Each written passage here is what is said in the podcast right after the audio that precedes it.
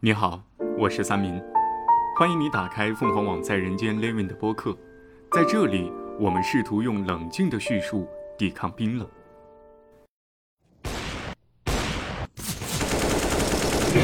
来一次，等一下，等一下。嗯，来一次。我们刚刚听到的是小陈和父亲王学江一起玩游戏时的录音。游戏中，九岁的小陈被网友称为“天才少年”，躲闪、跳跃，做着高难度的微操技巧。他在某游戏的专业电竞对战平台 B 五上有高达接近一千七百分的好成绩。屏幕外，小陈坐在重庆石柱县老家二楼的窗边，左右手灵活地搭配着操作鼠标键盘。一局游戏结束。他兴奋地将手抬到齐胸的位置，和父亲王学江击拳。胸口的位置其实是小陈手臂目前能够举到的最高位置了。小陈的哈今年十九岁，他是得了一种嗯基因上的病，是称为 DMD。目前为止的哈，医学上是没得法去治疗的。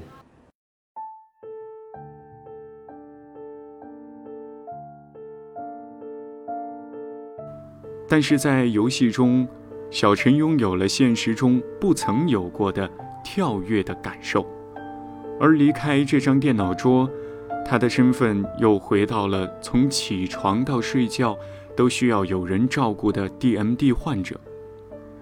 这是一个遭遇命运挑战的普通家庭。如果时间只有二十六年，他要怎样才能过得好这一生呢？王学江没有想到，二零二零年六月三号拍摄小陈走路的视频，将是自己最后一次看到儿子走路。在拍摄完不久后，王学江就回到了东莞电子厂继续工作。在视频里，小陈垫着脚，摇摇晃晃走了大概有五十米的距离，这是小陈独立行走的极限。等到过年回家。王学江发现，小陈不知何时已经不能站立和走路了。其实王学江知道，这一天迟早会来，但是出乎他预料的是，这一天来的要早一些。爸爸，爸爸，我睡觉觉了。爸爸，我睡觉觉了。爸爸，不喊我。爸爸，不喊我。走，咱们去做下那个，咱们去做下那个。康复下一天呀，怎么了？有的不做，那你为啥子不做？你跟我说啊？啊，你跟我说为啥子不做啊？啊？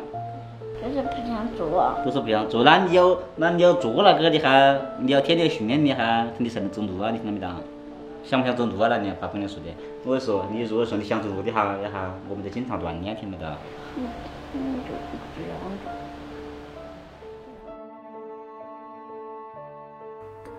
DMD 名为杜氏肌营养不良症，是由于 DMD 基因变异引起的一种进行性肌肉营养不良症。目前全球范围内存活男婴发病率约为三千五分之一。目前我国尚无准确的统计数据，存活的患者估计在七万人左右。患者一般为男性，女性多为致病基因的携带者，发病很罕见。而且症状都比较轻，患儿是在五岁前发病，早期表现为运动发育迟缓，很难正常完成跳跃、跑步等动作，通常在九到十岁后会丧失独立行走的能力，他们的平均预期寿命为二十六岁。王学江很早就注意到小陈走路比同龄人晚。而且走路摇晃得很厉害，仪态看着有一些不自然，很容易摔倒，而且并不像其他的小孩子那样可以上蹦下跳。去镇上的医院，医生只是说这个小孩可能有一点缺钙。在小陈五岁的时候，王学江是第一次听到 DMD 这个名词。五六岁的时候，我们当时去重庆儿童医院，然后我当时拿着那个检查报告了哈，我妈妈、我老婆还有我，我们三个人在那里抱着，真的，我们都不知道怎么办。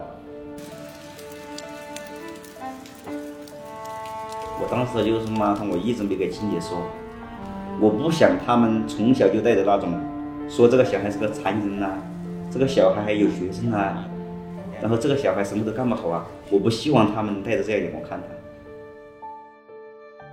因为目前没有治愈的方法，如今有五款药物分别在日本、欧美获批上市。一位三十公斤的儿童一年的治疗费大约是五百万人民币。医生告诉王学江，除了服用皮质类固醇激素以及康复训练和物理按摩等延缓病情的方式之外，小陈的治疗方案其实并没有太多选择的余地。从重庆确诊回到石柱县老家，王学江一家人仍然住在2001年父亲在村里修起来的楼房里。在那段时间，王学江常常从噩梦中醒来，每次醒来他都是大哭一场。突如其来的打击，将整个家庭瞬间拽入了无边的黑暗。为了可以更好的了解 DMD，他陆续添加了很多 QQ 群，希望可以获得一些帮助。但是，他发现无论是患者还是患者家属，基本上都丧失了希望。特别是一些病程后期的患者，家属们只能保证可以吃得饱、睡得好，躺在床上数着日子活。确诊的时候，小陈还很小。王学江跟小陈说：“长大一点就好了。”但与此同时，小陈也走向了人生的第一个社会场所，就是学校。他当时在幼儿园，我也不知道，可能是其他小朋友问他的还是怎么回事。然后他回家来问他妈妈，他跟他妈妈说：“他妈妈，为什么其他小朋友都可以跳，而我跳不起来？”他妈妈当时就给他说：“他说没事，他他等你大一点嘛，他你也跳得起来。”到了小学，病情加重的小陈成为了同学之间的异类。同学们会笑他为什么这么懒，连上下学都要爸爸妈妈抱，为什么不自己走？有时候小陈摔倒了，没办法自己爬起来，如果老师没有及时发现的话，小陈就只能一直趴在地上，甚至有时候，那些顽皮的同学从他背上踩过。就在疫情前的最后一个秋季学期，小陈那个时候二年级。当时他还可以勉强从教室走到走廊外，但厕所离教室还有一定的距离，进厕所需要上十几个台阶。小陈在校入厕时间被规划在时间表中，上学前一次，中午家人来给小陈打饭时一次，然后要等到放学后。为此，七岁的小陈需要控制自己的进食和饮水。有一次，在学校下午的课堂上，小陈告诉老师，说他肚子疼，老师就通知了王学江。大约在五分钟之后，王学江跑到了学校的教室，全班同学七嘴八舌地告诉他，小陈流屎了。小陈一个人站在第一排靠窗的座位上，低着头，什么话也没有说。疫情之后。小陈就不愿意再去学校了。当时小陈的学习成绩已经在班上倒数，王学强也没有勉强他。在确诊了 DMD 之后的很长一段时间，小陈和家人好像生活在一座孤岛。直到有一天，游戏作为连接的中介进入了这个家庭。谁在玩？小陈啊，小陈。中国 CS 希望，CSGO 内卷的，哦，就那个，哦，，B B 站上那个，就那个十二岁那个娃，这是，是没十二岁，来噻，飞的飞的，嗯，来噻。我本身你看我自己也是一个 CS 的老玩家，所以说他自己也跟我一样，慢慢的喜欢上了一款游戏。来后头点哈。枪我那有枪没的？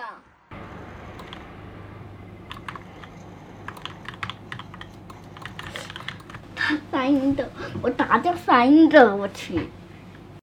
当他玩了这款游戏以后，他就有了他自己的粉丝，然后啊，嗯，他就会觉得他自己还还行，我还行，就是说，嗯，他一起开黑呀、他一起游移呀、一起跑图啊，一起去研究战术啊，啊，一起去看比赛呀，整个人我都觉得找到了自己的那种这条未来的方向嘛。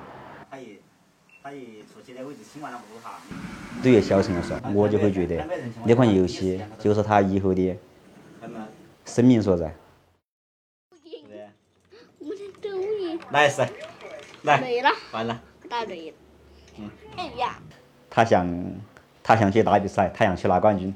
想大声的跟我你想不想？想想。你想不想拿冠军？今年过完年，妻子离家打工，王学江则留在老家照顾不能走路的小陈，也开始让小陈更多的接触游戏。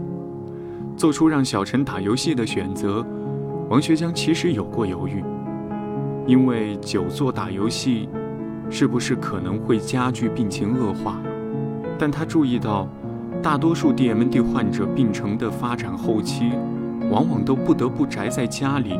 长时间的躺坐，大部分只能在家玩电子设备，而且没有专业的医生研究佐证打游戏会加剧 DMD 病情恶化。一个患者在群里说的话让他印象很深刻，是这样说的：“自从得了这个病之后，我的父母对我管得更严了。以前我很喜欢喝可乐，因为这个病，我爸不允许我喝可乐了。”他们在限制我的人生。就在三月份，王学江随手上传了小陈的第一个游戏视频。视频中，娴熟的操作、天才少年、中国希望、未来之光这些夸赞的弹幕不断的飘过。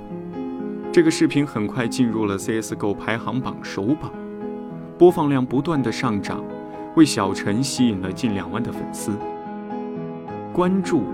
同时也伴随着争议，有一部分玩家认为这些微操作是老玩家的操作，不可能出自九岁的孩子，一个小孩压枪不可能压得这么好。王学江刚开始因为网友的误会还很生气，但又久违地感受到被看见的喜悦。王学江让小陈玩游戏的初衷，其实就是让小陈知道，他自己。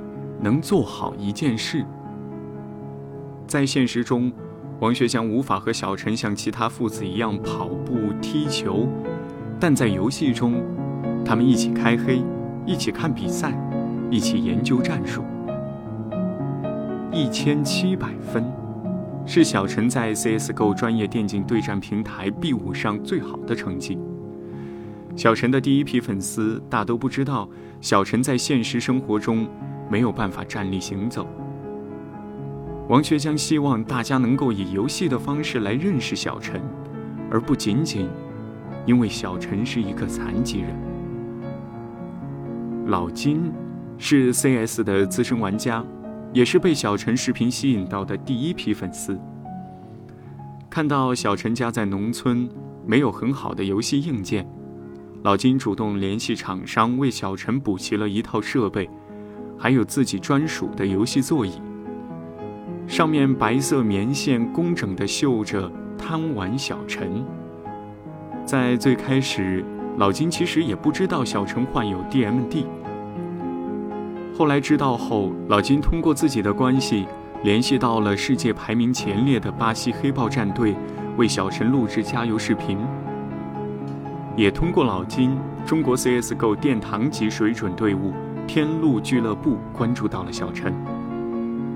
就在五月的下旬，天路邀请王学江和小陈到杭州总部参观，安排小陈和职业战队的队员实战切磋。小陈听后，他是一脸惊呆，在那之后的每一天都在不停地问王学江：“今天星期几？明天星期几？今天几号？明天几号？”另一位江苏南通的粉丝峰哥，听说小陈要来江浙一带，也自掏腰包为小陈定制了上海迪士尼的行程。因为天路俱乐部的邀请，小陈母亲专程从福建晋江赶到杭州，小陈和母亲也有了短暂的相聚。我们去哪里？啊？我们在杭州啊。出门了过后哈，你要有礼貌，听到没得？喊长得帅的喊哥哥，喊起年纪大的喊叔叔，听到没得哈？爸爸，爸爸，爸爸，爸爸。天路老板邀请我们过来，做完了过后，他一脸的那种，像那种惊呆了别人啊，他甚至来说他自己都不敢相信的那种表情，然后就会天天问我今天星期几啊，明天星期几啊，今天几号啊，明天几号啊？快点走，爸爸，别说慢慢走。好起。好起，爸爸累呀。Hello，小陈。呃，Hello，快来，嗨嗨，哎，叔叔，嗯，是的，Jack 就行了。哎。关于我们今天这件事情，我觉得是在我帮助他的路上，我是发了大子。坐一下，哈。嗯。认不认识？认不认识？哎。过来抱抱大儿子。他还是认识还是啥我呀？他妈妈，他妈妈过杭州这边的话哈，我其实是一直瞒着他的。嗯。你不晓得吗？啊。你猜一下是谁呀？是不是？哎，你呀，哎。妈妈开门吗？嗯，喊芝麻开门，我发现。然后开了。啊，人也来人。啊，我是哪个呀？啊，你开心吗？开心啊。开心啊。亲你妈妈个，亲你妈妈个。嗯嗯，是的啊，哥哥。当时他在酒店，就是说看见他妈妈的那一瞬间的话，嗯，我觉得他心都快融化了感觉。我们咋去啊？你猜我。我们在天路啊。要不走里面这边，可以。他们看一下吧。啊热吗？你看那个是那是大波头，是不是？这才也也也就那样是吧？来，坐一下他们的座椅。哦，调高一点。完了，是不是？加多少点行吗？那是例子。你这你这。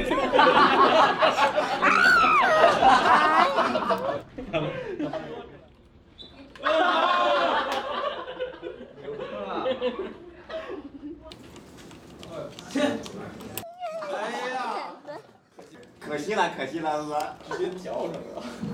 他敢于去和人家就就那样嗯正常的交流嘛，然后主动的和人家说话，因为这些事情的话，在以前的话根本的话就没法想象的。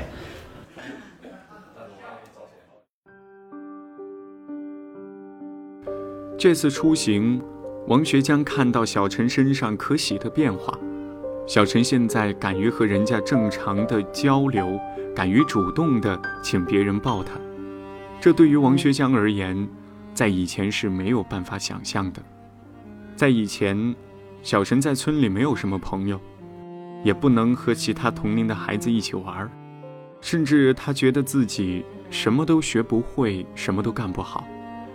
遇到亲戚在家里，也不会主动打招呼。有时候爷爷奶奶叫他，他都不太回应。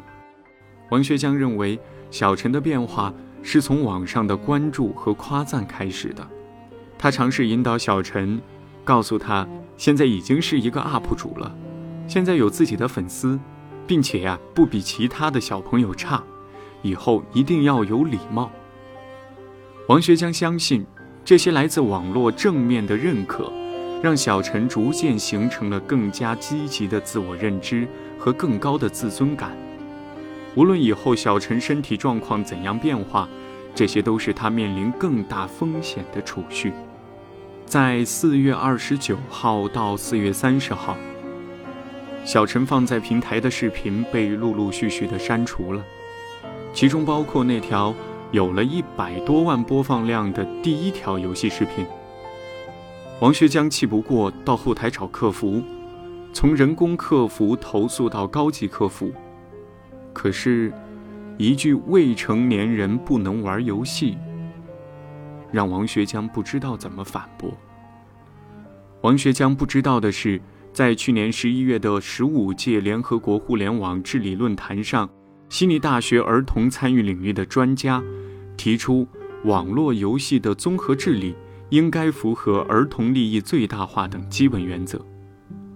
在这几年，也有不少游戏借助沉浸式 VR 幻想游戏，帮助残障儿童获得自由行动的生命体验。王学江将账号改名后，战战兢兢地陆续传视频，他担心被人举报后，视频可能又被下架。如果再被删除，小陈的努力和天赋就没人能够看到。他们的努力，好像也都没有了价值。王学江在家的日子，小陈特别黏他，每晚都是他带小陈睡觉。由于小腿肌肉萎缩，小陈需要侧卧，每晚王学江需要至少为小陈翻两次身。左手穿过小陈的脖子后面，右手穿过膝盖的下方，将小陈抬离床的瞬间，轻轻一晃。顺势将他的身体翻向另一侧，但最近，王学江还是在犹豫，是不是要出去打工。因为妻子一个人在外赚钱，负担很重。